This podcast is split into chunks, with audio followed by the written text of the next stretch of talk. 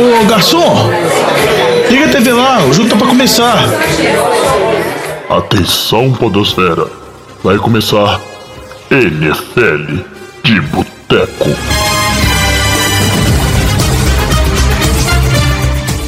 E bem-vindos a mais um NFL de Boteco. Seu podcast preferido sobre futebol americano. Aqui tem profissionalismo. E... Só mandou já mandar. Parêntese, feliz. Não, tô Fecha zoando. parêntese. Tô zoando, tô zoando. Bem-vindos a mais um NFL de Boteco. Eu sou o Thiago de Melo. Tô aqui por puro profissionalismo, que eu tô é muito triste, ainda revoltado com essa final do Super Bowl. Final do Super Bowl tá errado, né? Não pode falar Nossa, essa não, não, você pode falar, o final do jogo do Super Bowl. É, Você tá revoltado com o final com do o Super final, Bowl. com o quarto quarto, tá certo. É, mas eu falei a final, eu falei umas coisas. É, a revolta é tanto que eu não tô com nem de, foi de pensar direito mais. Mas tem um aqui que vocês já escutaram, o Diogão Coelhão tá aqui comigo. Tô de volta aqui pra dar um apoio a você, jovem. Ô, Diogão, mas eu não te respeito, eu não te respeito mais. Porque você, além de não ir assistir o jogo com a gente, você ainda virou sócio torcedor do Vasco, então. Não faz sentido sua vida. Mas tem aqui, ó. foi clonado. Tem aqui Vitor Oliveira, que também tá aqui, assistimos o jogo junto. Vitinho, ao mesmo tempo, me fazia raiva, mas me dava apoio. Eu não sabia se eu odiava ele ou se eu gostava muito dele. Mas foi bom. Foi o objetivo aí. Ele, ele abrigou a gente na casa dele e foi muito bom, assim, assistir o jogo lá. E o Batatinha, que viu lá em Joinville, tá aqui com a gente também, junto com o Luiz lá. Como é que foi, o Batatinha? Não, lá foi, lá foi muito bom. Eu fiquei torcendo pra Kansas City, enquanto o Luiz achou que ele ia torcer pro 49ers, mas depois ficou dece- decepcionadíssimo. E aí, deu no que deu, né? Então você tá convidado a se retirar da gravação, porque você também tava torcendo contra o meu time. Se a gente não tivesse na minha casa, eu até saía. Você vê. Tô cercado, tô cercado de cobras aqui nesse programa. É bom saber que eu fico aqui. Mas eu sou uma cobra Defendendo. espreita só. É, é verdade. Não, eu torci pro time do, do Vitinho. Vesti a camisa do Eagles ano passado pra dar moral. Mas é isso aí, é nessa hora que eu vejo quem são meus verdadeiros amigos. Mas eu deixei você montar o templo dos 49ers na, na minha casa. É, obviamente. Claramente deu errado. Não, deu certo muito tempo. Aposto que alguém que passou lá que tirou alguma coisa do lugar da minha mandinga. Mas é isso aqui, episódio 110 do NFL de Boteco.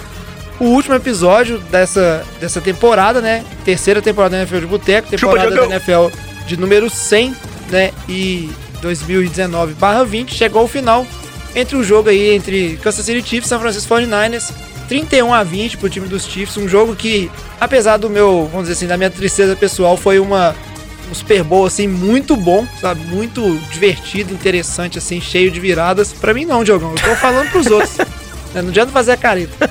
E aí esse programa, obviamente, é pra falar desse jogaço, falar também do NFL Honors e encerrar a temporada. Não, na verdade, o programa é pra você conectar o Shanahan. Não, também, eu vou chorar minhas mágoas. É... Mas é isso aí. Antes de seguir com o programa pra frente, Diogão, fala aí com os nossos ouvintes que, que o pessoal tem que fazer. Se quiser entrar em contato, mandar um comentário. Que se da quiser, sua cara. É, se quiser rir de mim. É, sempre lembrando, primeiro, que não tem como seguir o programa pra trás, que é importante destacar. E segundo, que se for rir da cara do jovem e mandar um comentário, é sempre bom mandar o GIF do Pete Carroll comemorando. Porque isso Que que o deixa o Pete jovem Carroll muito tem- feliz. O que, que o Pete Carroll tem a ver com isso, cara? Não, se é pra te incomodar, incomoda direito, ué. Batendo palminha. Vou parar de acessar Correndo. o- as redes NFL de Boteco. Não, mas sempre lembrando que as redes do de Boteco, Boteco com U, pode ser Twitter, Instagram, Facebook, Facebook, sempre arroba NFL de Boteco e também pode mandar um e-mail pra gente no nfldeboteco, arroba gmail.com.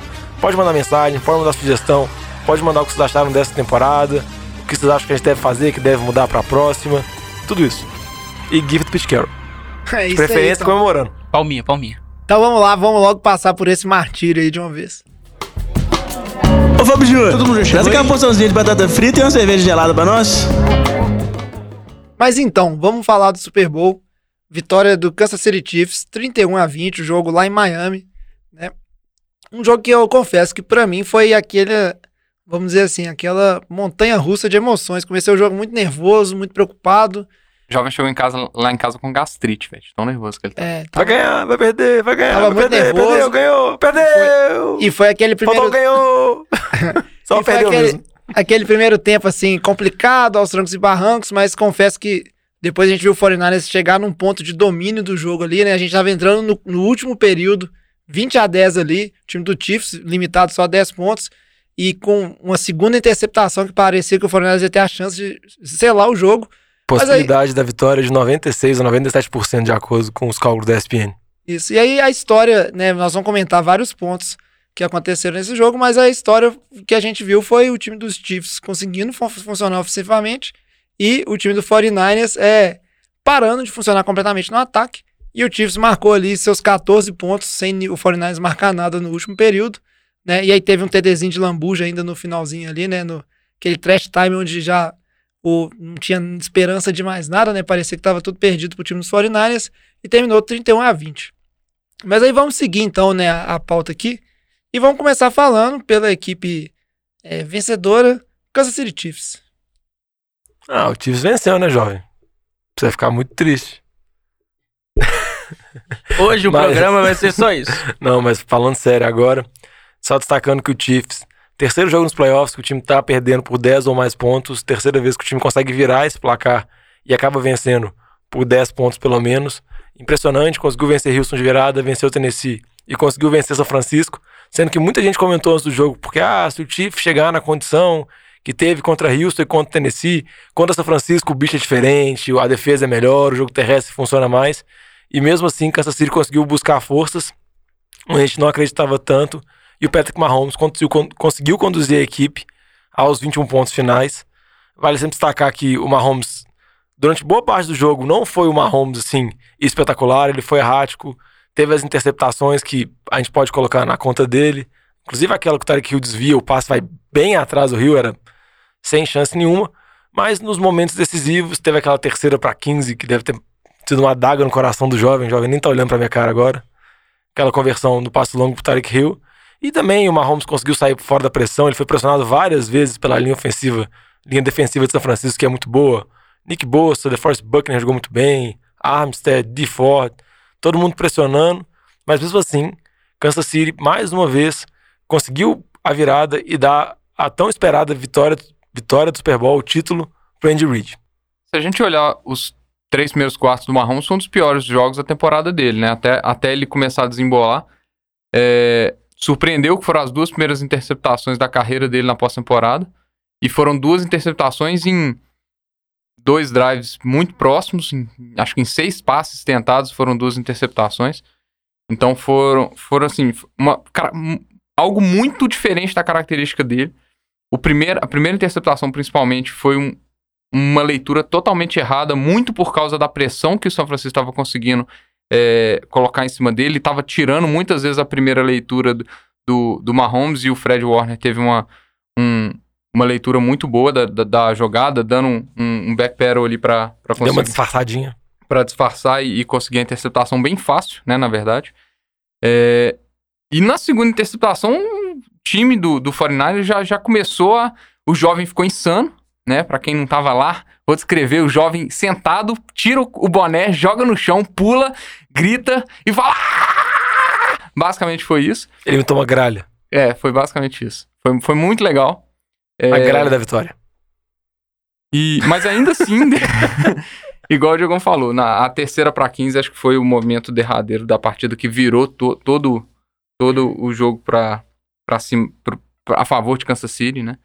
É, e eu acho que foi, foi merecido pelo, pelo, pelo último quarto, né? Acho que a incompetência de São Francisco para marcar pontos e conseguir desenvolver é, desenvolver campanhas longas, queimando relógio e muito da passividade do, do jogo de São Francisco, que nós vamos comentar daqui a pouco, é, é totalmente contrário do que a gente vê do ataque de Kansas City, que a gente sempre esperava marcar 30 pontos. A gente não esperava da forma que foi, marcar tão corrido. E acho que tem que exaltar também a partida do Damian Williams. Muitos falavam que deveria ter sido o MVP do Super Bowl. Ele teve uma. uma- mesmo sem o último TD, que realmente já estava um garbage time ali, é, ele jogou muito bem a, a partida inteira.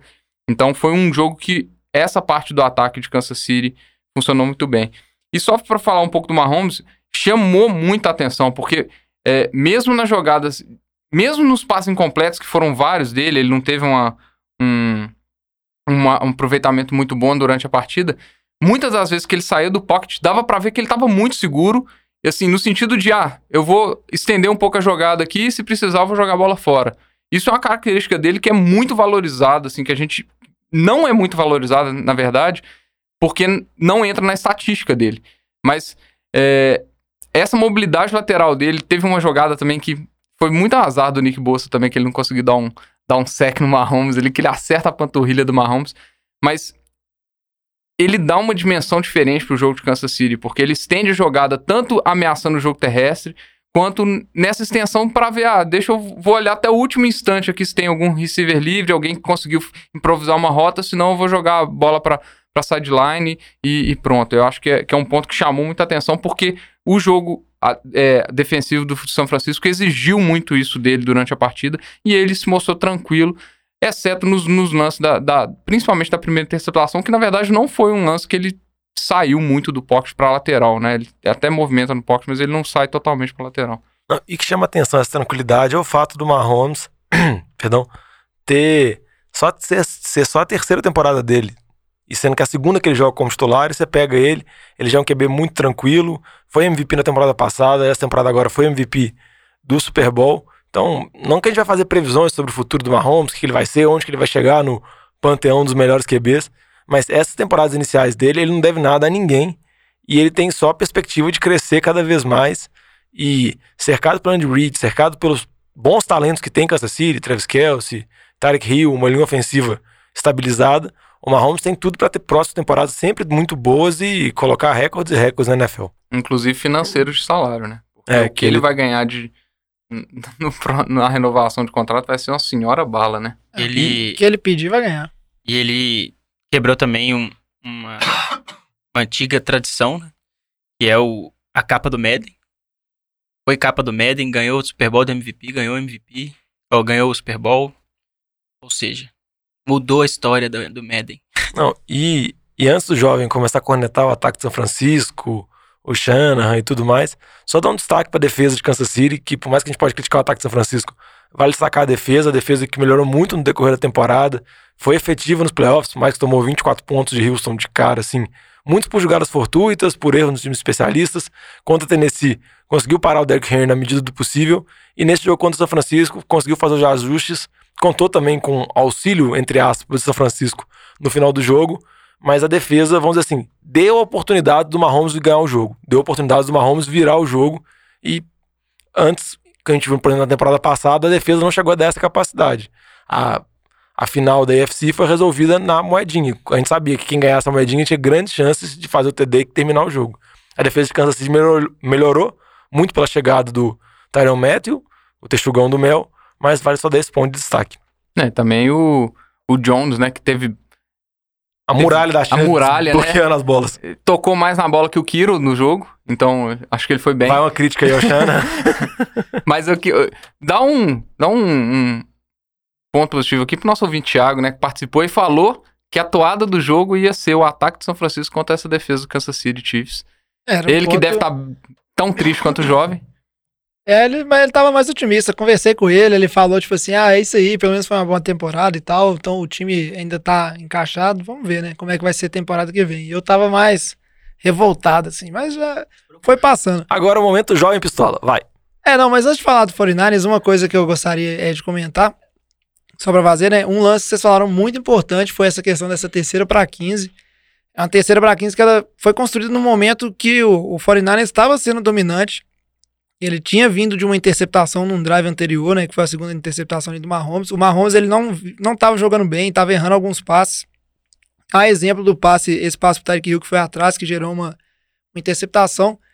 E aí, o ataque teve oportunidade, né? Ali eu já tinha falado com o Vitinho, agora, ó, um drivezinho aí de seis minutos, correndo com a bola, pontua, acabou o jogo. Foi lá, conseguiu uma primeira descida com duas jogadas, depois não conseguiu e devolveu a bola. Mas aí essa terceira para 15, que só foi uma terceira para 15 porque o Shanahan chamou um desafio, assim, muito muito inteligente, muito rápido, porque era um momento onde o, o time dos Chiefs estava vindo no no-huddle ali, né? Pouquíssimo tempo para tomar essa decisão, tanto que a gente assistindo pela televisão não viu um replay, porque não deu tempo de passar replay. E ele fez um desafio que resultou, né, num passe incompleto, reverteu, e aí um, um que era um first down, né, virou uma terceira para 15, então era a jogada ali, né, mais uma chance dessa defesa parar. E vinha de mais um passe ruim do Mahomes, né, que é um passe que ele ele dá o passe, o Rio tá voltando, mas o passe vai um pouco curto demais, o Rio tem que pular na bola e não consegue pegar. E aí é uma, é uma questão assim que aí tem uma falha, né, muito bizarra do safety número 20 ali, que ele come uma rota, é uma jogada ainda que funcionou bem, né, a pressão chegou, tanto que o Mahomes dá um passe assim pro alto, se livra da bola praticamente, tanto que o Diogão falou que acho que é o passe que ficou mais tempo no ar, né, É o passe que percorreu maior quantidade de jardas no ar. Isso, percorreu uma da, quantidade. da- dos playoffs ou. E foi um passe realmente muito longo, o Rio tava completamente li- livre. E aí a hora que parece que o momento do jogo virou, porque esse drive resultou num TD dos Chiefs. O 49ers teve a posse de bola novamente para chegar no. né, tentar pontuar, descontar no placar e manter essa liderança. Mandou um train out, mais um drive dos Chiefs que resulta no touchdown virado do jogo. O 49ers teve a chance novamente, né, de virar aquele jogo, a terceira chance. E aí, mais uma vez, nada, né? Chega a tentar uma quarta lá, né? Se embalando todo, quarto para 10. Né, uma jogada que o, Jimmy G ia ser sacado, basicamente joga a bola pro lado de qualquer jeito ali, para não ser um sec, mas não adianta de nada. E aí veio o TD corrida ali, né? Já até aquela hora que, vamos dizer assim, o, o momento tá despedaçado, o time não tem concentração. E com o TD do Williams encerra o jogo. E aí eu vou partir minha crítica Ah, ainda daqui. tem a int do, do né? Isso, mas é aquela int, é aquela coisa, né? Tipo assim, ó, solta o braço, aí É. soltou. E... O que eu acho que vale destacar mais quando você falou desses que tentam e não conseguem nada na quarta descida foi o passe que o Jimmy D tentou para Emmanuel Sanders, um passe longo, era uma terceira longa. O tentou soltar o braço, que ele não fez boa parte do jogo, que eu acho que vai ser a pauta que o jovem vai criticar mais. E é um lance que o Sanders tinha conseguido separação, óbvio que a gente não sabe exatamente qual era a rota dele, se ele tinha embolado antes, era para ele estar mais para frente. Mas igual comentei com o 20 mais cedo, se o, a impressão que deu é que se o Garópolo acerta o passe pro Sanders, se o Sanders consegue re- recepcionar, provavelmente ia ser TD, porque ele estava bem à frente. Se o passe é um pouco curto, a chance de ter alguma interferência era enorme, porque o corner estava completamente vendido, correndo louco atrás do Sanders. Então, se o Sanders para para receber a bola, o Ia corner ser provavelmente ia sair atropelando ele, digno de Rams e Saints, só o juiz muito louco não ia ver. Mas ele conseguiu fazer a opção, ele jogou a bola por cima. Era a única situação que acho que É, matava porque- o ataque de São Francisco. E é uma questão, a gente sabe como a liga favorece o jogo aéreo, né? Ela, as regras favorecem, né? Protegem o QB, protegem de certa maneira o passe, apesar que teve a questão da fora do, de interferência do Kiro lá que a gente pode discutir também. E no geral, o, o que, vamos dizer assim, o que possibilitou né, as pontuações de viradas foram todas as grandes falhas da secundária do 49ers. Essa falha do, do safety, que foi o passe longo pro Rio, depois tem uma rota onde o, o Kelsey fica livre e aí o marcador comete uma interferência lá dessas óbvias que a gente viu ser marcada a temporada inteira, que é a hora que ele pula meio na frente do jogador, sem nem virar para jogar a bola. E aí coloca o Chiefs na linha lá de, de, de gol, porque foi uma interferência praticamente na endzone. E também teve um- uma rota lá onde o Sammy Watkins queimou o Richard Sherman e também colocou o Chiefs em condição de, de pontuar ali para virar o placar, porque se fosse só um field goal ainda seria empatando o jogo é, nesse momento. Mas no geral, E o, o próprio TD do Chiefs teve a dúvida lá, o TD de passe do Damian Williams, se ele entrou ou não. Eu acho que eles mantiveram mais a marcação pelo fato de não ter câmera suficiente para retornar e a marcação inicial de campo era TD. Eu acho que se eles tivessem marcado que não era TD, provavelmente não Ia teria manter. sido, teria sido mantido e geraria uma situação no mínimo curiosa, porque seria quarta para polegadas, na linha de polegadas, e Kansas City teria que tomar a decisão se ia chutar o field goal para garantir o empate ou se iria arriscar. Mas eu acho que acredito que eles iriam arriscar, porque eles arriscaram quartas descidas em momentos anteriores do jogo, mas ia ser novamente uma jogada É, chave. Arriscaria, não sei. É, é um, é um ponto assim, mas. O fato é que foram essas falhas, mas de forma nenhuma dá pra colocar uma culpa na defesa dos 49ers. Inclusive, eu acho que é, é muito difícil assim separar esse time dos Chiefs e fazer o que a defesa fez, que é fazer o ataque dos Chiefs chegar no quarto período, tendo produzido, tipo assim, marcado só 10 pontos no jogo. Isso aí é, é sem precedentes. Né? Esse ataque do Chiefs complexo, com o Mahomes no, no, no comando. Então não, eu não, não teço críticas à defesa. Assim, falhas são esperadas de, de acontecer e é bem difícil assim quando sua defesa tá numa situação onde o seu ataque ele entra em campo, trein out, entra em campo, trein out. Isso é difícil para defesa fisicamente, isso é difícil para defesa também psicologicamente. Não, não tenho críticas. É uma defesa que jogou muito bem, impressionou. A única coisa que eu faria diferente do lado da defesa é que você viu o Chiefs converter várias vezes é, jogadas para uma jarda, segunda para um, né, quarta para um. Porque basicamente a defesa ela fez o, o mesmo plano de jogo a partida inteira, né? Que era botar os quatro homens de frente ali da linha defensiva fazer pressão e o resto marcando em zona para evitar as big plays do, do time dos Chiefs. E aí, em alguns momentos, era fácil fazer essas conversões por corrida e tal, mas é um planejamento de jogo que, no geral, ele deu certo, assim.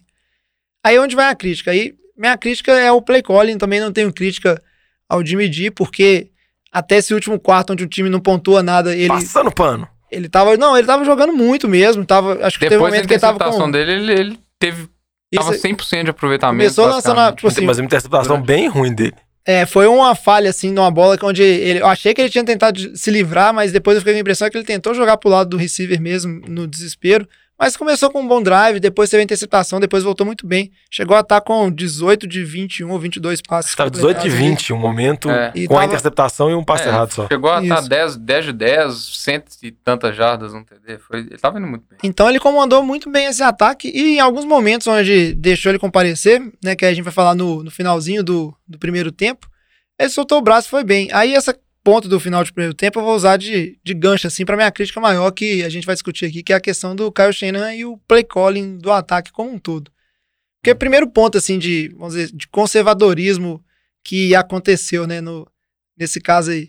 A gente viu uma situação onde o, o time do 49ers parou, o time dos Chiefs, né, no, no finalzinho ali do, do segundo quarto, ainda tinha tempo no relógio, né, e podia ter chamado um, um timeout ali para parar, ia ter lá, sair quase dois minutos no relógio, mas aí deixa o Chiefs comer esse tempo antes de dar o punch, de graça, recebe a bola e você pensa assim, ah, preferiu talvez ficar com os três timeouts para depende das jogadas que estão planejadas, é melhor do que tipo ter só dois, mas não, entrou com duas corridas, comeu o relógio pra caramba, para depois dar um passe pro Mostert ganhar bastante jardas, e aí um passe muito longo pro, pro George Kittle, que foi anulado quando a interferência, assim, na minha opinião, não foi, é questionável, mas enfim. Ainda mais um Super Bowl onde se jogam poucas faltas, assim, eu cansei de ver holding, assim, eu ficava, Vitinho eu ficava possesso com os holds que tinha na linha defensiva do 49ers lá, e não era marcado.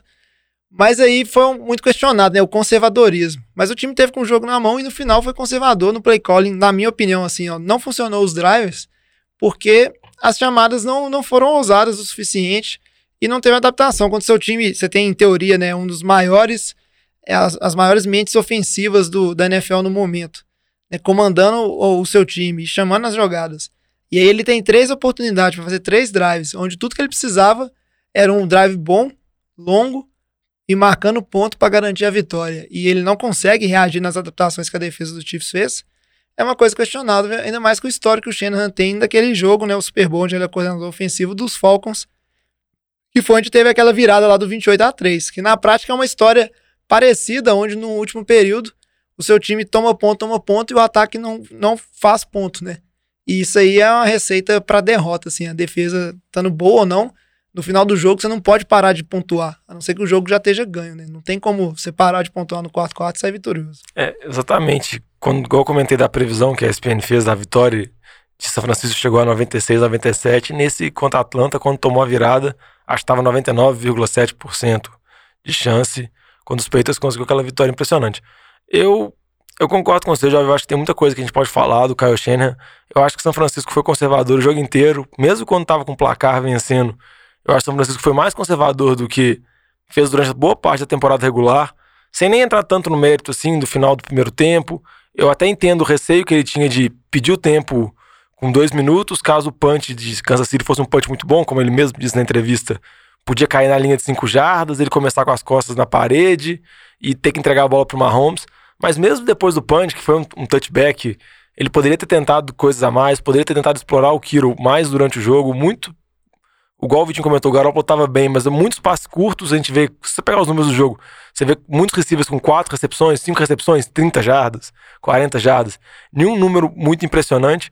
E quando chegou o quarto quarto mesmo, como, quando o Kansas City começou a colocar ponto, não sei se deu um pano de na cabeça, não sei o medo que teve, mas parece que o ataque simplesmente de São Francisco travou.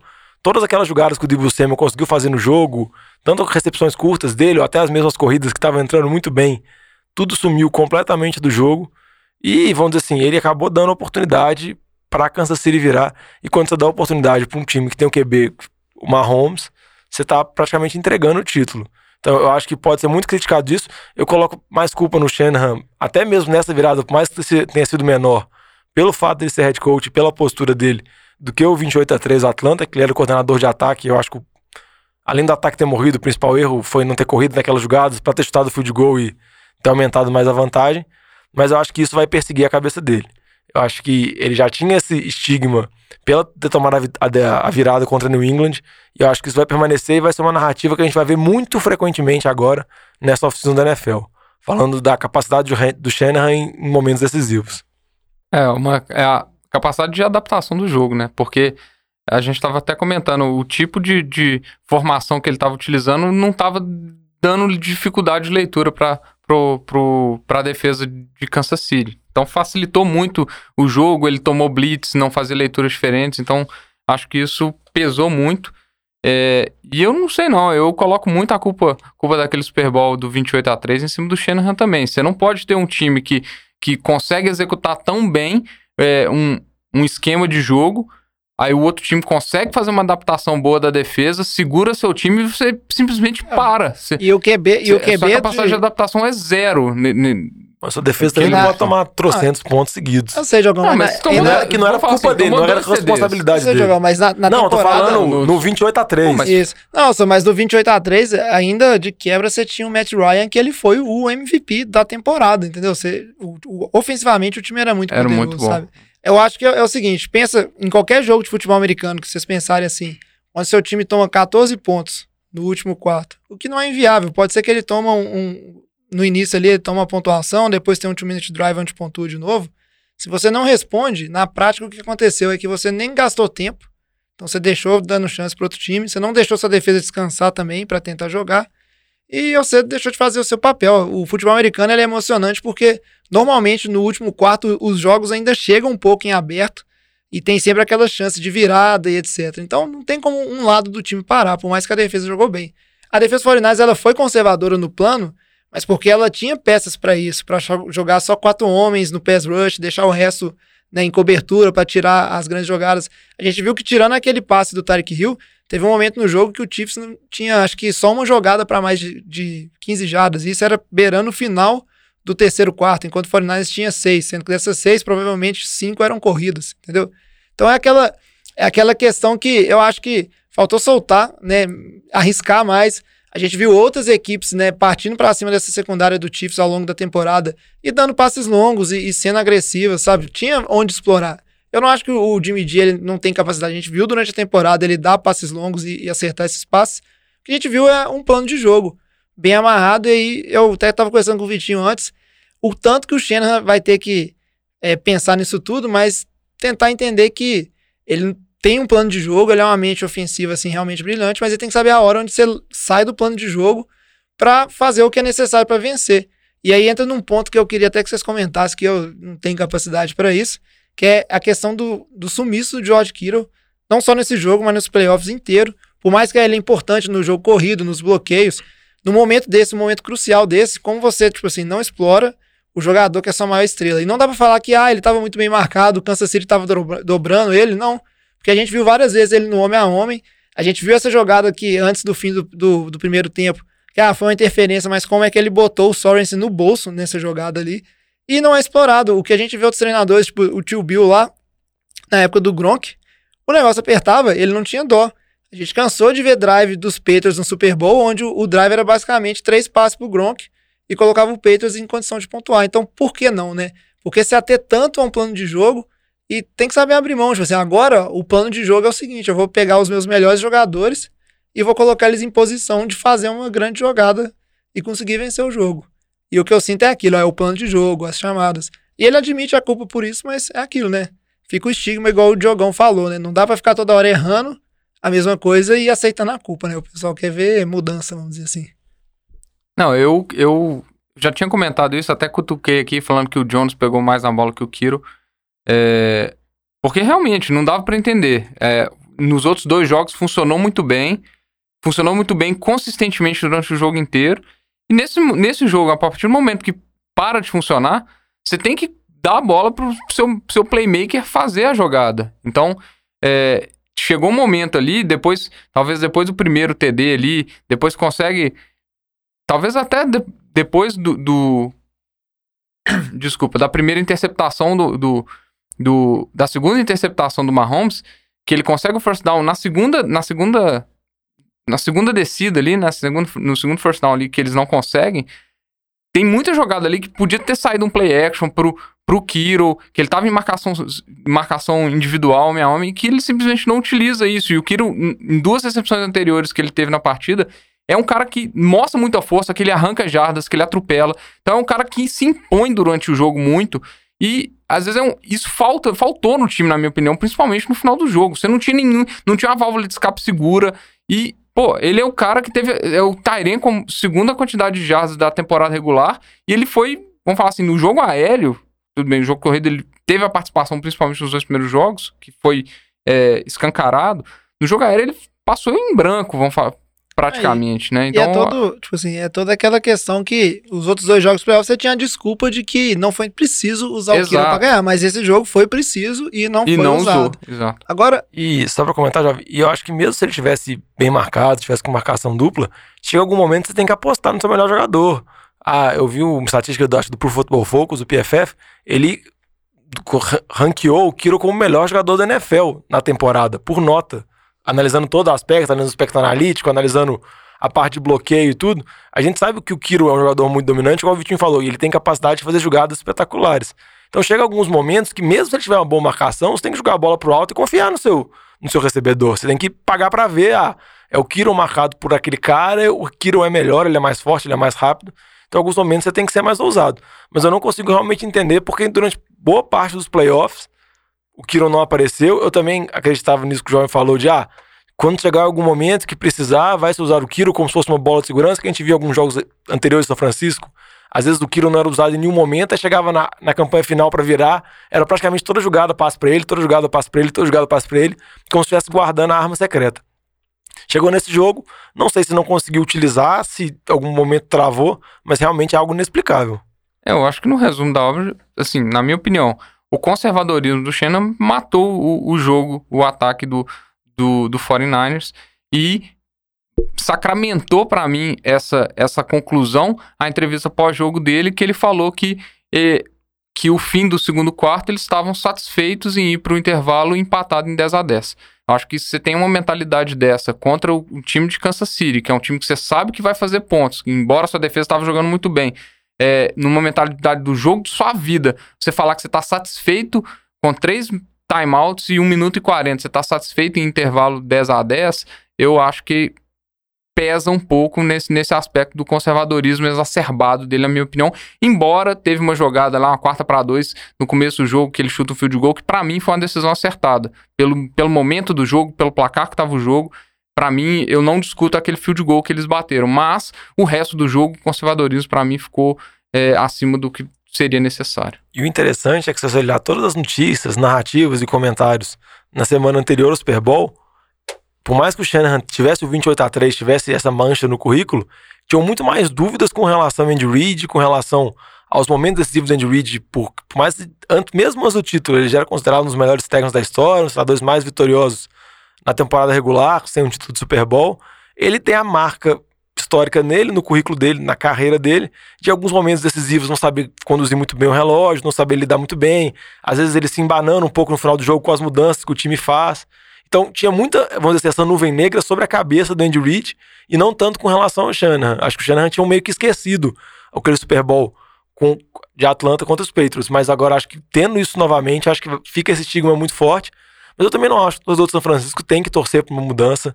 O Shanahan ainda é um ótimo treinador, ainda é muito jovem, é a terceira temporada dele por São Francisco. O Garópolo é um QB que, por mais que você olhe, ele vai ter 28, 29 anos, não sei agora. Ele tem menos jogos na carreira que, por exemplo, o Mahomes. É a primeira temporada dele como titular a temporada inteira. Então, o time tem perspectiva, pode crescer. As notícias que estavam saindo no Super Bowl é que pretendem estender o contrato do Shanahan, que já é longo, pretendem estender o contrato do John Lynch. Então, mantendo essa É, sintonia. Eles ainda, eles ainda têm mais três anos de contrato cada, né? Foi um contrato conjunto de seis anos para cada. E eu, particularmente, apesar de todas as críticas, tipo assim, ele é o, o, o meu bode expiatório aqui, o culpado, na minha opinião.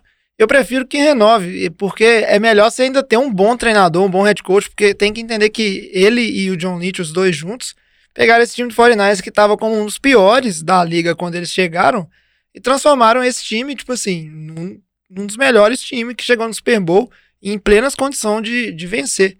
Então é uma coisa que, sabe, é melhor você estar nisso do que você cair num limbo de treinador, igual outros times estão aí, que ficam trocando de treinador todo ano e não acertam uma. É, a gente só espera que não repita a novela do que aconteceu com o Rams, né? Porque o Rams era um treinador com a super mente ofensiva, foi pro Super Bowl, Tudo bem que teve uma atuação pífia muito pior do que a do, do time de 49ers no, no Super Bowl contra os Patriots. E na temporada seguinte já não teve a mesma produção do ataque, já começou a colocar muita coisa em dúvida. O QB já não teve mesma atuação, os mesmos níveis de aproveitamento, a mesma média de 30 e tantos pontos por partida.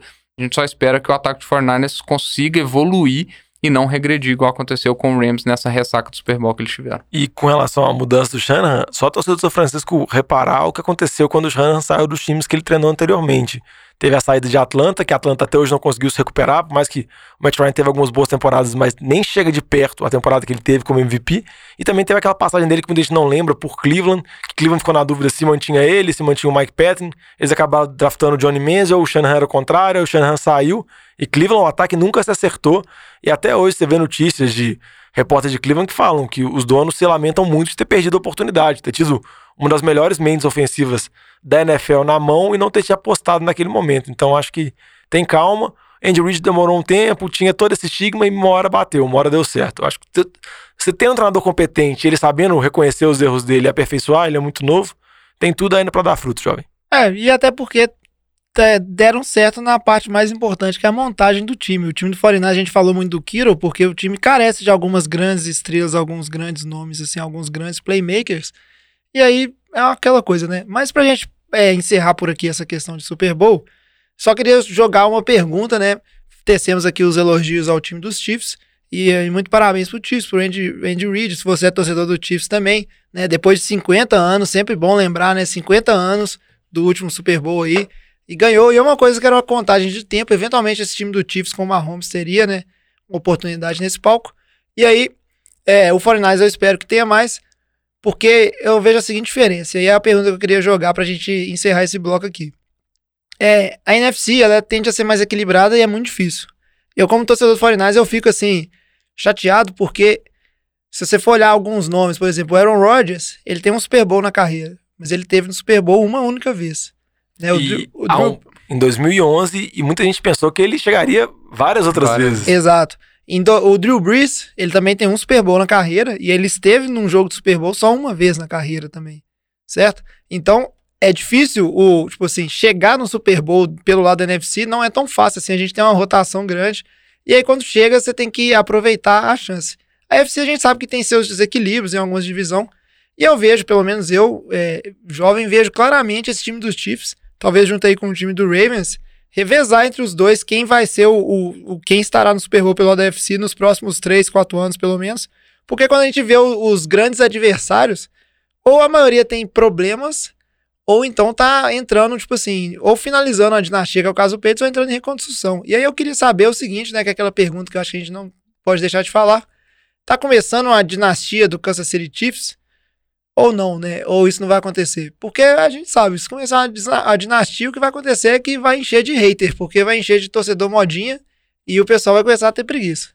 Eu não acredito que tá começando uma dinastia do Chiefs, não, porque é, foi uma campanha muito impressionante do Chiefs de ter conseguido vencer os jogos de playoffs da forma que venceu, mas eu não acho que é sustentável. O Tennessee Titans, por exemplo, poderia ter chegado no Super Bowl aí pelo, pela, pela performance que teve contra o Chiefs. né? Abriu uma, uma vantagem. O Houston Texas abriu 24 a 0 no Chiefs. Então, assim, o, o Patrick Mahomes correr atrás e marcar o tanto de ponto que marcou nos- no segundo tempo de todos os jogos foi uma coisa impressionante e eu diria que única, assim. Isso não vai acontecer todo ano. Isso não, isso não é o tipo de coisa que acontece todo ano. Da mesma forma que a defesa do 49ers não vai ficar boa pra sempre, ela vai, vai cair, e eu acho por isso, inclusive, que, o 49ers vai ter dificuldade de voltar pro Super Bowl. É, a exemplo do Bears, por exemplo, que tinha lá alguma chance de fazer alguma coisa se, se a defesa continuasse bem, mas a defesa caiu. É, eu acho que no- na AFC o que eu, que eu vejo agora é uma tendência da AFC virar a NFC. Agora que, a, que, a- que o Patriots deixou de ser uma dinastia, é, a gente vê times que antes não tinha. Não, deixou. A gente, A gente tá, a gente tá hein, com muita certeza aí. Nossa Não é possível. Ano que vem tá Mas- os caras lá do Super Bowl de novo. É, você vê agora times como Buffalo, você vê agora times como Tennessee, é, que estão mostrando serviço, que estão aparecendo ali, dando as caras, chegando, disputando playoffs. Né? São, são poucos times da, da AFC que você pode falar que realmente foram por água abaixo, como Bengals. Tal. Nem o Colts não dá pra falar isso, porque o, o Brissett estava jogando bem essa temporada também. Então, assim, é, eu acho que a, a AFC não vai virar uma, uma, uma mesma questão do Patriots, né? Com a dinastia de um time só, dominando, e como sempre foi com o Patriots. É, você vê Pittsburgh Steelers também, tá, que é outro time que todo ano todo mundo fala, ah, é contender, chance de Super Bowl, etc. Esse ano demonstrou tanto que não é isso. Tanto que pode, inclusive, perder o Big Bang, né? Não sei por quanto tempo ele vai durar na liga aí. Mas é, eu vejo muito mais um equilíbrio começar a surgir na AFC. E talvez na NFC esse equilíbrio só piorar. Assim, a coisa só ficar cada vez pior, assim. Ah, porque- mas acho muito Ah, difícil. Eu, eu, eu, eu discordo, Batata. Né? Eu acho assim, você olha a AFC, pra mim tem três times que vão se destoar, na minha opinião, principalmente porque são três QBs que pra mim estão muito acima da média. Que é Mahomes, Lamar Jackson e Deshaun Watson. Acho que os três estão muito acima da média, e muito, muito acima do nível do restante da, da, da, da AFC. O Tannehill teve uma excelente temporada, não sei se ele vai continuar no, no, no, no Titans e não sei se ele vai conseguir manter é, esse nível dessa temporada. É, Eu vou pegar um exemplo aqui, Nick Foles. Nick Foles teve uma temporada excelente com o Philadelphia Eagles, duas temporadas muito boas, foi pro Jaguars e não consegue performar. Então, assim, é. E, e temporadas anteriores ele também não teve nem nada excepcional. Então, existem sim temporadas atípicas na carreira de um QB. Você olha Joe Flacco, você olha Eli Manning, você olha o Nick Foles. Isso acontece. E eu acho que ele não tá nem perto no nível dos três. Então, eu acho que o Steelers também eu acho que decaiu. Então, aquela, aquela rivalidade de grandes contenders entre Patriots e, e Steelers, que ficou durante muito tempo na NFC, pra mim vai, vai mudar principalmente pra Chiefs e Ravens. Eu concordo com, com o jovem. E eu acho que por ter um QB jovem, muito talentoso, teve uma temporada excepcional na temporada passada e uma temporada que conseguiu levar um time pra, a- ao, ao campeonato, é, eu acho que tem tudo pra conseguir, aproveitando também facilidade de, de salário, esse tipo de coisa, um time muito jovem, tem uma Legend of Zoom aí que tá se falando, é um são três recebedores muito talentosos, muito rápidos, tem time, é, tem um running back jo- jovem no Derwin Thompson que eles vão tentar é, colocar pra jogo, tem o Michael Hartman que é um receiver jovem, então tem muito talento ali naquele time, muito talento jovem, então eu acho que tem sim uma boa possibilidade de conseguir montar uma dinastia nisso aí, e eu acho que vai bater de frente com o time do, do, do Ravens, que tem o John Harbaugh, que, que é um, um excelente coach, na minha opinião. Já no, no lado da NFC, eu acho que é diferente, eu acho que se mantém é, essa dificuldade, eu acho que para São Francisco vai ser muito difícil, que tá numa di- divisão que, vamos falar assim, talvez não ano que vem, mas daqui a dois anos, você pode dar um tiro e qualquer um dos quatro times pode ganhar essa divisão. Eu acho que é uma divisão muito disputada. É, você olha a divisão, divisão do. é, não vou nem falar do Eagles, que o Eagles ó, tem, tem Eagles, tem Cowboys, pode surgir alguma coisa ali com, com os QBs novos de Washington Redskins, eu acho que é uma incerteza, mas você olha a divisão do Packers, são três times que podem estar na briga também, então fica esse- essa disputa muito acirrada dentro das divisões, eu acho que pode, muita coisa pode alternar. Eu acho que tem uma tendência de polarização na, na AFC, sim.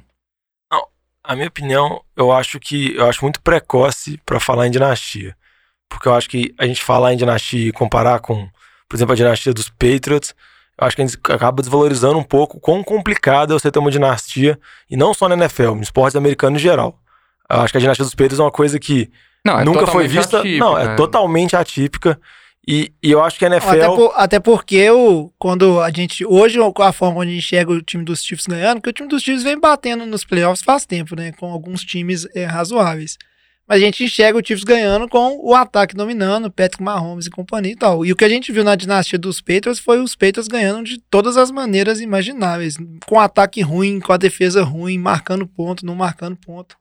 É uma coisa assim bem difícil você ter uma constância. Né? É, e você tem uma coisa na NFL também que chama lesão, né? Qualquer hora um- Sim. uma lesão no, no seu QB, que foi o que aconteceu no Mahomes, que por sorte Nada disso não, pode ter acontecido. não, não foi longo durante a temporada regular e por muita sorte ele não morreu no prim- na primeira corrida que ele tentou no Super Bowl, que ia ter acabado com o jogo num tackle que ele, que ele sofre ali na, na red zone. Isso pode acontecer a qualquer momento, você pode perder seu QB e sua temporada desanda totalmente. Isso também é um fator que tem, Não, e, pode e a outra coisa que eu ia falar é que, além de eu falar disso dos da dinastia, eu acho que quando a gente olha a NFL, por mais que eu concordo com o cenário que o Vitinho falou agora de QBs, a gente, a gente vê às vezes mudanças muito rápidas. A gente olha uma temporada para outra, alguns times que são dos piores mudam para os melhores. E tem que sempre olhar, analisar a situação de contrato. O Mahomes vai receber uma bala absurda, isso pode impactar na montagem do time. Então eu acho muito precoce em termos de falar de dinastia. Então, então eu acho que, vamos dizer assim, acaba que a gente tentar analisar agora por etapa futuro acaba sendo, eu não acho que é a maneira mais correta de fazer. E eu acho que a NFC ela sempre vai ser disputada, sempre vai ser aberta, sempre vai ser muito complicado, igual o jovem comentou. Um time pode chegar no Super Bowl e depois passar, com o mesmo time bom, passar 5, 6 anos sem nem chegar perto. E a UFC, eu acho que sem ter um time dominante, igual os Patriots eram, que eu acho que vai passar esse momento, eu acho que vai ficar mais aberto e sempre surge novos times, sempre surge surpresas ao longo das próximas temporadas. É, Diogão, esse aí, só o futuro dirá, né, se será uma dinastia ou não. Mas que tem Que time- potencial, tem. Não, que tem time vai potencial. subir, que time vai Mas eu cair. ainda aposto não. Essa questão do Mahomes ganhar muito dinheiro, é só vale lembrar, né, que o menino Tom Brady, é lógico que ele é casado com a supermodelo Gisele Bündchen, dinheiro não é um problema, mas ele ao longo da carreira aceitou várias reduções no seu pagamento para ajudar a montar uma equipe aí, né? Então tem, tem várias questões para serem analisadas. Mas agora chega de falar de Super Bowl, normalmente parabéns pro Chiefs. Espero que o 49ers não sofra ressaca de Super Bowl e esteja bem ano que vem, mas agora vamos falar do Último comentário, um comentário que você vai gostar. Que, eu esqueci de. Eu não tô gostando de nada Eu esqueci de, de lançar com relação ao pass interference do, do Kiro. A gente comentou que, que teve pouca chamada do Super Bowl. O Bill Vinovich, que foi o, o, o árbitro principal, a equipe dele foi a equipe que menos chamou holdings durante, durante a temporada regular. E foi a equipe que menos chamou é, roughing the passers. Que são jogadas, normalmente, jogadas... Principalmente o roughing the passer, é uma jogada muito controversa, gera crítica, pode gerar polêmica, né? A gente lembra Clay Matthews e vai ficar estagnado aqueles lances do Clay Matthews até hoje. Então, provavelmente foi um árbitro escolhido pra deixar o jogo correr, né? Então, assim, eles não, não simplesmente escolheram ele por, por causa disso. Então, era esperado isso. Então, aquela jogada do Kiro só, pra dar mais revolta, né? No fato da, do pass interference. Foi tão absurdo, sorte que não foi no, no final do jogo. Porque senão ia ficar estagn... ia ficar marcado quase a lá é, Saints e, e- e Minnesota no, no- nesse último nessa última nesse último playoffs que teve, né? Mas era, foi algo que deixou tão pouco no, no- chamou tão pouca atenção a chamadas de falta e essa aí foi, foi uma que foi só pra sacanear o jovem. Não, mas eu já falei pro jovem o motivo de ter perdido. Foi ter o Wes Welker. É o quarto Super Bowl que o Wes Welker chega e o quarta quarto derrota que do Wes Welker. O Wes Welker, só lembrando, é o treinador de receivers de São Francisco. Então, É, não, não sou supersticioso. Mas agora já vem chega, sendo dispensado na chega Super aí. Bowl e vamos falar agora é, rapidinho do NFL Honors. Esse assunto é bom, hein? Merece mais uma cerveja. E aí uma coisa que aconteceu também, que todo mundo viu, foi que saíram os nomes do NFL Honors, né? O NFL Honors, pra quem não sabe aí, é a premiação, né? Vamos dizer assim, é o Oscar da NFL fazendo comparativo, é aquele a premiação válida no final, onde são eleitos ali o MVP, o melhor jogador de ataque, de defesa, os melhores calouros. E a gente, como sempre, faz aquelas previsões lá no início né, da temporada, lá no nosso episódio do Night Awards, e a gente erra feiamente normalmente. Só que esse ano foi absurdo o tanto que a gente errou de maneira geral. Mas em parte é, eu acho que é justificável porque os nomes foram é, bem inesperados, vamos dizer assim, né? A começar pelo MVP, né? A gente pode. é, vamos começar falando de MVP de uma vez? MVP, né? A galera foi todo mundo ali falando de Carson Wentz, Tom Brady, né? Sempre QB, porque é muito raro não ser um QB um MVP. Falando do Mahomes, que teria um segundo ano de MVP. Mas o que ninguém esperava é que o Lamar Jackson, né, iria é, ser o, o- o vencedor, inclusive unanimamente, né? Do tanto que a temporada dele foi absurda e realmente merecido, né? Acho que é inquestionável. O segundo da história a ser eleito MVP unânime, só o Brady em 2010, que também foi eleito unânime. Nem o Mahomes na temporada passada, que foi um absurdo de, de recordes de TD, etc., ele foi, foi unânime. Ah, E lembrando que nessa temporada o Lamar Jackson ele bateu o recorde do Michael Vick de jardas corridas, mas talvez porque o pessoal geralmente não gosta de dar unânime, sempre tem um cara do contra pra fazer aquele votinho pra quebrar, e o cara poderia tentar, sei lá, justificar talvez o Michael Thomas, que bateu o recorde do Marvin Harrison, Russell ou então o Russell mesmo. Wilson, ou o próprio Christian McCaffrey teve uma temporada também muito boa, por mais que não foi na temporada, mas acho que não tem nenhum ponto a questionar, a temporada do Lamar Jackson foi realmente absurda, e ele foi o jogador mais dominante da liga, É, e foi o time com a melhor campanha. então não vamos- tem o que falar. Vamos ver como é que isso segue aí, né? Mas é muito mérito também. Já vou aproveitar para puxar do quem ganhou de head coach do ano, que um, acho que a gente tem que dar bastante mérito dessa temporada de MVP aí do Lamar Jackson pro né, o John Harbaugh, o treinador do, dos Ravens, que inclusive estava no nosso programa de treinadores com a corda no pescoço na temporada passada, porque muito se cogitou dele ser mandado embora, até que no finalmente teve, eh, começou a jogar lá com o Lamar Jackson e teve aquele time que basicamente só corria com a bola, mas conseguiu né, chegar no, nos playoffs no fim das contas. E esse ano aí, com toda a revolução, analytics, indo para a quarta descida e montando né, um time e um plano de jogo que favorecesse a, a, os pontos fortes do Lamar Jackson, acho que isso ajudou bastante na temporada de MVP. E foi uma outra surpresa, né? Porque ninguém esperava que o John Harbaugh seria, né? A maioria apostou aí nos medalhões de sempre, né? Vamos dizer assim, o, o técnico do Batatinha lá, né? Puxou sardinha para ele, Doug Peterson dos, do, dos, dos Eagles. Eagles, né? O Andy Reid, por um lado. E tirando o prêmio aí, né? O troféu Telha Pulamba, que apostou no Fred Kitchens. que nem tá mais empregado. Show. Nem emprego teve, não durou nem um ano. É, mas vai falar que agora acho que ele assinou com o Giants, é o treinador de Tyrande do Giants. Giants tá pegando vários treinadores contestados, assim, que foram mandados embora. E para destacar também, você comentou o John Harbaugh, para destacar também que o Greg Roman, coordenador de ataque, ganhou o prêmio, que não é tão badalado, como melhor assistente da temporada, sendo que Greg Roman foi um dos principais responsáveis por essa mudança de ataque, por tornar o ataque mais adaptável ao Lamar Jackson, sendo que antes o Roman tinha trabalhado com Kaepernick no São Francisco. Então, ele tinha essa experiência com QB móvel, ele veio nessa, nessa off-season para tentar ajustar isso e deu super certo, como a gente pode comentar. O único ponto que você coloca na temporada foi a derrota mesmo para Tennessee, que foi o ponto fora da curva, que a temporada inteira de Baltimore foi muito dominante. É, que Bem, seria um outro técnico que talvez poderia entrar na disputa, que seria o Mike Vrabel. Isso, era um forte nome aí, mas é aquele ponto, né? Vamos ver. Aí já que vocês falaram de Mike Rabel, vamos aproveitar para falar aqui do Comeback Player of the Year. A gente comentou isso muito, né, na segunda metade da temporada, falando sobre o Ryan Tannehill, que normalmente o Comeback Player são de jogadores lesionados, então a galera cogitou nomes aí como é, Odell, Hunter Henry, Earl Thomas, né, Jimmy D, que se lesionou na temporada passada por ser um QB, Cooper Cup, que foi um dos palpites também. E aí, né, para surpresa de todo mundo, não teve a ver com lesão esse comeback, mas teve a ver com a carreira, né, ressuscitando das cinzas. Ryan Tannehill terminou aí como não só como QB titular, mas como uma peça fundamental dessa campanha de playoffs do time dos Titans. É, se você olha o período que o Tannehill foi titular, ele teve melhor rating da NFL, ele teve algumas estatísticas muito boas e ele terminou como provavelmente deve ser o QB da temporada que vem de Tennessee. Vai saber se Tennessee vai dar uma tag nele, se vai pagar uma bala mas acho que não deu muitas dúvidas sobre as incertezas que eles tinham com relação a quem que deve apostar no Mariota ou no Tannehill. Pelo fim da temporada do Tannehill é ele mesmo e eu acho que o prêmio é interessante. Desses vários jogadores que você comentou que estavam retornando de lesão, nenhum chamou tanta atenção assim quanto o Tannehill, que de dispensado de Miami, uma troca praticamente nada para chegar a ser reserva do Mariota, se tornou um QB tão importante que levou os Titans aos playoffs. É isso aí. E aí, para falar do resto dos prêmios, vamos começar aqui falando do jogador ofensivo do ano. E aí, normalmente, né, a galera, tirando. Acho que a única lembrança que eu tiro é o, é o Vitinho, que no ano, se eu não me engano, ele apostou no, no Julio Jones para ganhar esse prêmio, falando da temporada que ele teria ali, fantástica. Mas a galera normalmente sabe que quem ganha esse prêmio ou é aquele running back que teve uma temporada digna de MVP, mas como o pessoal só dá MVP para QB, aí fica esse prêmio de consolação, ou normalmente é outro quarterback e aí a gente teve a galera postando em Camara, McCaffrey, né, no, no Zeke, no Saquon Barkley, que no ano anterior tinha ganhado de calor ofensivo, né, e tinha chance se ele mantesse os números, apesar que caiu bastante a, a produção dele nesse segundo ano. E o Batatinha que apostou no Baker Mayfield aí foi o único QB da, da lista, né, apostando naquela, toda aquela hype do Browns que a gente tinha lá no, no início, né, achando que o Browns seria um grande time.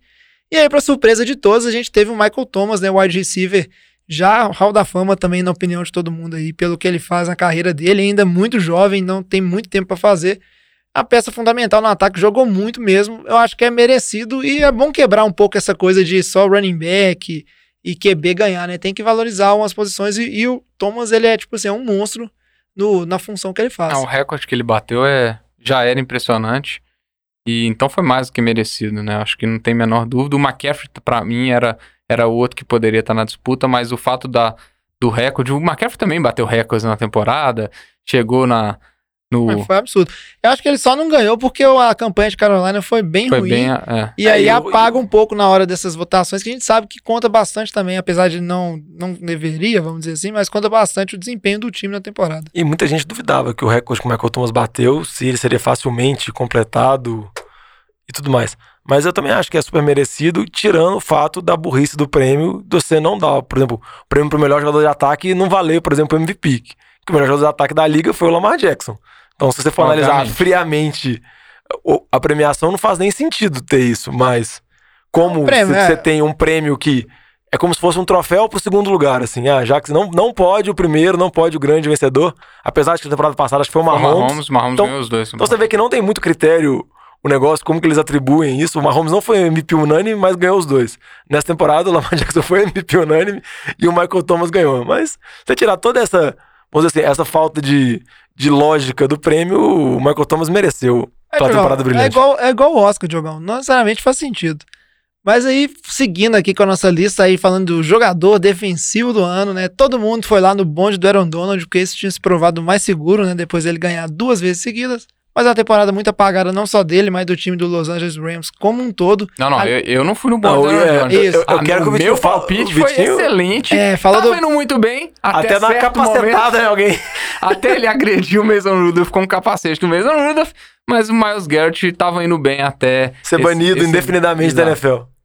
É isso aí. Exato. É Parabéns. um, é um bom asterisco, seu. Mas tem que dar os méritos aqui pro, pra quem ganhou mesmo, que foi o Stephen Gilmore, que depois de muito tempo, desde de- depois de Charles Woodson, né? Foi o último é, corner que, que ganhou o prêmio. O Stephen Gilmore teve uma temporada brilhante, realmente foi muito bem nos Patriots. Foi o principal nome da secundária, que foi uma secundária muito forte de- desse time. É, então foi um prêmio pra lá de merecido também. Isso aí. Aí, já que a gente tá de defesa, vamos passar aqui pra calor defensivo do ano. E obviamente que o Nick Poça ia ganhar isso aí. E eu Aham. acertei, é claro. Mas o pessoal é, colocou vários nomes, né? Devin Bush, Foi bem. que ele foi. Foi, não, foi, mas eu tô falando, tipo assim. É, era óbvio, tem pedigree. Imagina o tanto que a família Bolsa não tá, tipo assim, feliz e satisfeita em casa, sendo que seus dois filhos não só estão na NFL e virando milionários, né? Um não é ainda, mas vai virar. Os dois ainda são calouro defensivo. Eu falei com o meu velho lá, que é torcedor do Fluminense, tá vendo aí, ó? Você não investiu na minha carreira de futebol americano, eu podia estar te dando esse orgulho aí. E, e se o Devin Bush for da família Bush já teve dois presidentes da República? Não é, Você não sabe? não é.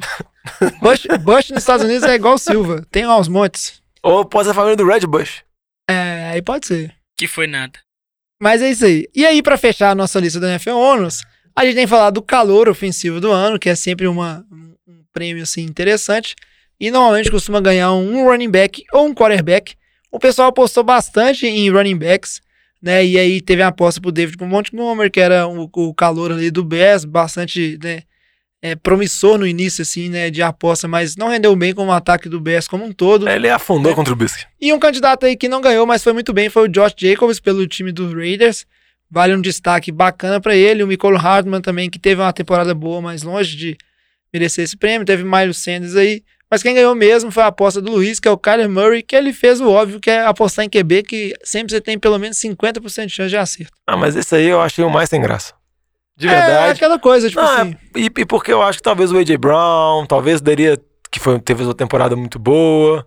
Eu acho que O- o Josh Jacobs mereceu muito. É, o Josh Jacobs, eu acho que poderiam ter prêmios melhores assim. O Kyler Murray teve uma temporada legal, mas parece que eles estavam com meio preguiça de É, pensar, foram, os- foram assim, os três mais olharam. votados e- nessa categoria. O Josh Jacobs foi o segundo, o A.J. Brown foi o terceiro. Mas eu, É, esse porque- eu achei o mais sem graça e o mais contestável.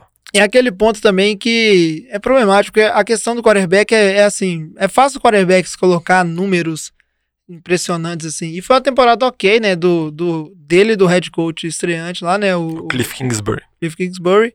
Mas é, é aquele ponto, né? Eu, eu, não, eu não me lembro de ter visto tantas jogadas espetaculares pelo ponto de vista do Kyler Murray. Enquanto quando a gente fala do Josh Jacobs, eu acho que metade do ataque do time dos Raiders foi o desempenho dele. Sem ele, o time do Raiders provavelmente teria uma temporada bem mais patética do que foi de fato.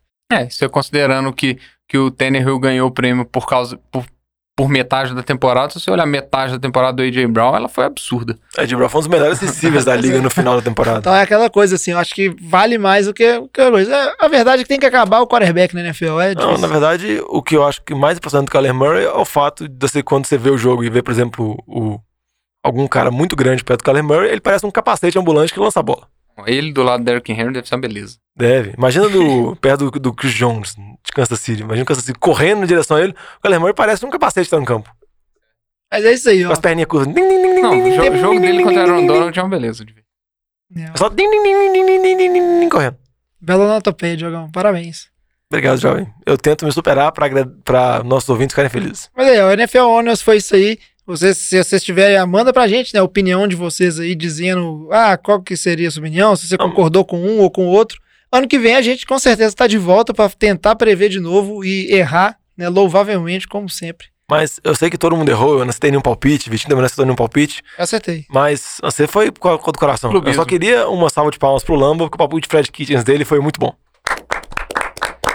É isso aí, Lamba. Lamba E agora- surpreendendo. E agora vamos pro bloco de fechamento, porque. Ah, e também é deu o palpite dele do TJ Rockerson, que você não comentou, de calor É, ofensivo muito- também, que quase merece a salva de palmas. Mas é isso aí, vamos pro fechamento, porque tudo que é bom, assim como a temporada da NFL, tem que acabar.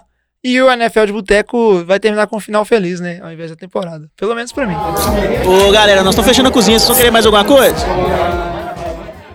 Final feliz? É, final feliz, ué, porque tá acabando, a gente tá entrando de férias, mas a gente vai voltar daqui a pouco, né? Não vai acabar o NFL de Boteco, porque estamos aqui tristes. Os meninos estão felizes. Mas antes de terminar, a gente vai fazer só uma brincadeira aqui pra fechar, né? Já avisando, aproveito pra avisar que esse é o programa de encerramento da temporada. Aí a gente vai tirar aquelas férias de sempre, não demora muito, e aí a gente já já volta com os programas de off-season ali naquele ritmo quinzenal, igual sempre, né? Sem muito problema. Com aquela preguicinha marota. Aí falta de notícia, né? E de assunto pra comentar. Então, se tiverem sugestão de pauta, manda pra gente, que sempre é bom. Isso aí, Diogão. Senão vai vir o mesmo programa da temporada passada. Vocês podem olhar o calendário que vai ser repetido. Só vendo? avisando antes pra não ter reclamação. Não, que isso. Sempre programas novos e fresquinhos, recheados de informação. E antes de terminar, vamos só fazer uma brincadeira aqui, que aí a gente vai brincar de é, a NFL que eu quero. Falando de temporada aí 2021, 2022.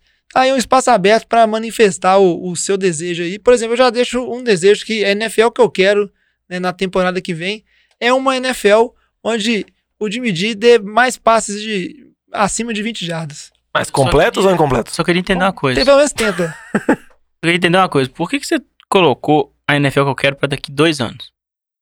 Porque a próxima temporada é a 2021, né? A É 21, porque 22, o projeto do jovem é longo prazo. É longo prazo. Ah, Porque ele caralho. acha que o Jimmy D dá paz de mais de 20 jardas só 21, Só 22. do- É, Não, ano que não, vem é não. mais de 15. é isso. Quem faz a pauta é o Diogão. A NFL que eu quero pro ano que vem? Vou pular o Diogo. Ha. Esse Eu ano, quero- esse ano, esse ano. Tá É, vendo? Tá todo aí, pensando viu? em mim, É. só em ritmo. A próxima, o que eu quero pra próxima temporada da NFL é uma Tudo. temporada com menos lesões no Eagles. Porque, Nu. principalmente nos playoffs e lesões do seu QB em momentos decisivos. Porque eu não quero ver um QB de 42 anos estirando a anca novamente. Mas eu pensei que você ia falar que a NFL que você queria era, na próxima temporada, o Jordan Matthews de volta no Eagles. não, também não quero. Porque você sabe que isso você não quer mais acontecer. Por mais que você não deseje. Para ter ser a décima terceira passagem dele pelo. Diogão vai querer que o Chargers. Não, não vou querer que o Chargers, não. O que eu quero, é o mais relevante, todos esses palpites esdrúxulos que vocês falaram de desejos, o desejo que eu quero é que essa regra que foi colocada nessa temporada de maneira provisória saia. Não sei. Do jeito que tá, não tem como ficar essa regra de interferência de passe. Pra mim, ela piora o problema. Pra mim, é uma questão interpretativa e quando você coloca a revisão, você simplesmente coloca uma lupa no problema, igual eu falei em vários programas anteriores, que torna muito mais discutível, muito mais controverso. Você não tem, vamos dizer assim, previsão nenhuma. Você não tem como, não tem como você mostrar um lance no telão em câmera lenta para os outros e tentar questionar a torcida do que um lance que era discutível ou não durante o jogo. Então eu acho que do jeito que tá essa regra de, de desafio de interferência de passe ofensiva e defensiva tem que mudar. Parar de ter protagonismo dos árbitros. né, É, eu, eu, eu acho que torna muito chato e eu quero ver futebol americano. Eu não quero ver um show de bandeira amarela pra cima. Se eu quiser ver isso, eu vejo flanela voando. É isso aí, Diogão, é justo. Eu tenho, eu tenho mais uma pra falar aqui, é o seguinte, a NFL que eu quero na próxima temporada é uma NFL onde aumente bastante essa questão do- dos analytics e essa questão da ousadia que a gente viu com várias equipes ao longo dessa temporada, de tentar a quarta descida, de ser agressiva, porque são todos momentos muito emocionantes, assim, seja seu time jogando ou não, é muito bom quando o time decide para aquela quarta descida, para marcar um touchdown. É uma emoção a mais e eu acho que isso aí podia eu acredito que vai e eu gostaria muito que aumentasse bastante essa questão de usar né, as estatísticas a favor da tomada da decisão, no sentido de ser mais arrojado e mais ousado. Acho que a liga só ganha com isso. A NFL que eu quero é é uma NFL mais internacional, com jogos no Brasil, pra gente poder assistir, que seja razoável de pagar, não precisa ser 6 mil reais o ingresso. né, que, porque estádio a gente tem, a gente consegue fazer estrutura e a gente já tem jogadores jogando lá, então mais, mais, mais jogadores de outros países jogando dentro da NFL, mais jogos fora dos Estados Unidos, que não só México e, e já começou, né? Pelo menos já tem no México e já, já tinha desde sempre lá na Inglaterra. Eu acho que o Brasil já é um, um, lugar que eles deveriam pensar em trazer jogo, porque o público é muito grande e cresce demais aqui, né? Você acha que o Everaldo Marques foi pra Globo por quê? É jogo da NFL no Maracanã.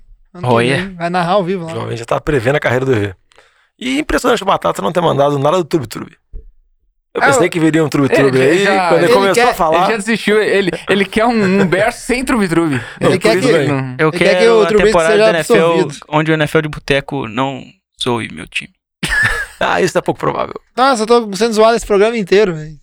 Você tem mais algum palpite, Vitinho? Eu tenho Não, mais um. Pode Palpite, não é palpite, não. É, palpite É, não. É, é o palpite é um desejo. É um desejo, o palpite é um pode desejo. acontecer, ué. Pode falar então, pra encerrar. Ó, um desejo que eu quero é que essa off-season seja uma mudança louca de cabeça. Que o Tom Brady vá para os Chargers, que o James Winston vá para Vegas, que o Philip Rivers vá para Tampa, Cam Newton vai que pro o Cam Newton vá Bears. pro Bears, que seja uma loucura completa, que a gente tenha vários QBs diferentes em vários times, porque sempre dá um toquinho picante. E eu quero ver o Andy Dalton com a camisa dos Patriots. Olha só. Olha só. Só pela zoeira. Só. É isso aí. Quanto o mais, rifle ruivo em Foxborough. quanto mais emoção, melhor. Então é isso aí, a gente fica por aqui, né? Encerra-se oficialmente a terceira temporada do NFL de Boteco. Aí o jovem não acreditou que durava três programas. Que acreditei, Diogão. Você que nunca pôs fé nesse, nesse podcast. Chupa, Diogão. A gente vai ficando por aqui. Eu vou ficando um pouco triste, mas volta temporada que vem animadíssimo pra mais uma temporada, junto aqui com o Diogão Coelhão, Vitor Oliveira, Flávio Batata. Todos Boteco, arroba de Boteco. Todos os outros integrantes e vocês, nossos ouvintes, é pra gente aproveitar mais uma temporada de NFL junto com muita informação, não só no âmbito do NFL, mas no âmbito do Fantasy lá com o Fãs de Boteco, né? Manter todo mundo informado. A gente vai tirar essas férias e se preparar pra uma temporada a mais. NFL, infel- infelizmente, volta só em setembro, mas o NFL de Boteco com certeza volta antes. A gente fica por aqui, Diogão. Então, só aquele recadinho de sempre, pessoal. A gente não vai sair das redes sociais, então você pode mandar sua mensagem, sugestão de pauta, ou mandar só um e-mail zoando. Como é que faz, Diogão? Eu pensei que você, que você ia programar lá o e-mail, se chegasse algum e-mail pra gente falar NFL de Boteco está de férias, por favor, retorne. Resposta automática, né? Resposta automática. Retorne daqui a alguns dias. Mas pode mandar mensagem pra gente, pode brincar com a gente nas redes sociais, sempre arroba NFL de Boteco, Twitter, Instagram, Facebook, pode mandar mensagem, pode mandar o GIF do Pete Carroll comemorando, por favor, mandem pro jovem. Não, jovem gosta para com isso. E também podem mandar também e-mails no nfldeboteco.gmail.com. Sempre lembrando que falando por todos, a gente fica muito feliz em gravar. Chega na terceira temporada, por mais que o jovem nunca acreditou na gente. E então, vamos felizes e vamos pra quarta, próxima quarta temporada, viu, jovem? É isso aí. A NFL que eu quero é a NFL sem Pete Carroll. Então traz a saideira, fecha a conta, passa a Gratuito, régua e até temporada que vem. Valeu! Valeu, Kansas City!